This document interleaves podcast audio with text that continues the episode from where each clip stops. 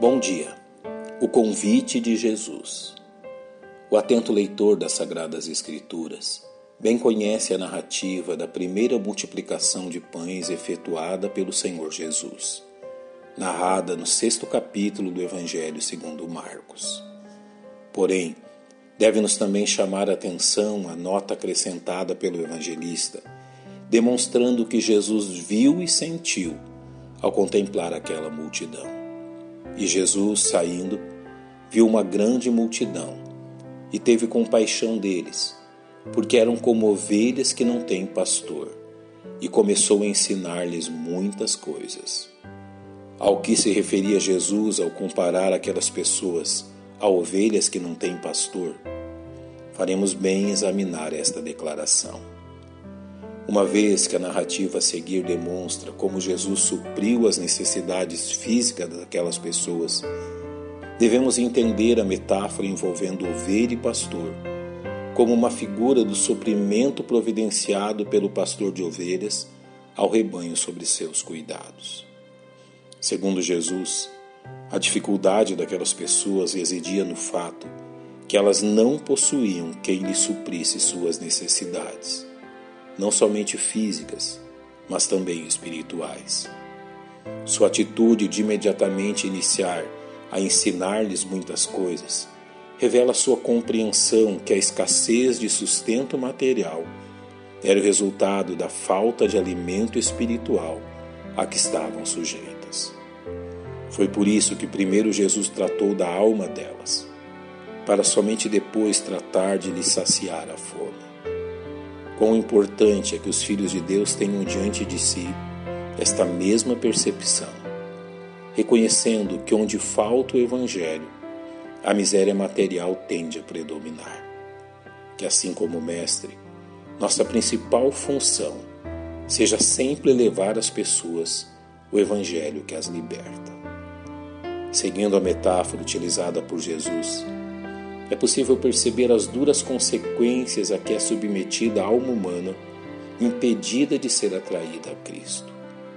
Uma ovelha sem pastor sofre as consequências da falta de alimento e água essenciais à sua vida, reduzindo a uma condição de fraqueza e debilidade que por fim a levará à morte. Esta verdade não se aplica somente à existência física, mas também à condição da alma dos homens desnutrida por uma alimentação inadequada e pela escassez de bons pastos e de refrescantes mananciais. Que tais pessoas possam contemplar a preciosa promessa de Jesus: Eu sou o pão da vida. Aquele que vem a mim não terá fome, e quem crê em mim nunca terá sede. Uma ovelha sem pastor padece também pela ação de mercenários incautos quanto às necessidades do rebanho como descrito pelo Senhor. Mas o mercenário que não é pastor, de quem não são as ovelhas, vê vir o lobo e deixa as ovelhas e foge, e o lobo arrebata e dispersa as ovelhas. Ora, o mercenário foge, porque é mercenário e não tem cuidado das ovelhas. Pensemos em quantas pessoas neste mundo têm sido vitimadas por falsos profetas prometendo-lhes liberdade, enquanto as exploram e empobrecem. Que tais pessoas possam também ser chamadas ao aprisco do Senhor, como Ele bem nos promete. Ainda tenho outras ovelhas que não são deste aprisco. Também me convém agregar estas, e elas ouvirão a minha voz, e haverá um rebanho e um pastor. Finalmente, ovelhas sem pastor estão fadadas à perdição consumidas pela fome e dor, sem que alguém lhe estenda a mão. Quando Jesus avistou aquela multidão, ele lhes ofereceu muito mais que pães e peixes, e muito mais do que aquilo que lhes saciava o corpo. A oferta de Jesus à multidão de ovelhas desgarradas neste mundo é suficiente para lhe suprir todas as suas necessidades, conferindo-lhes plena segurança.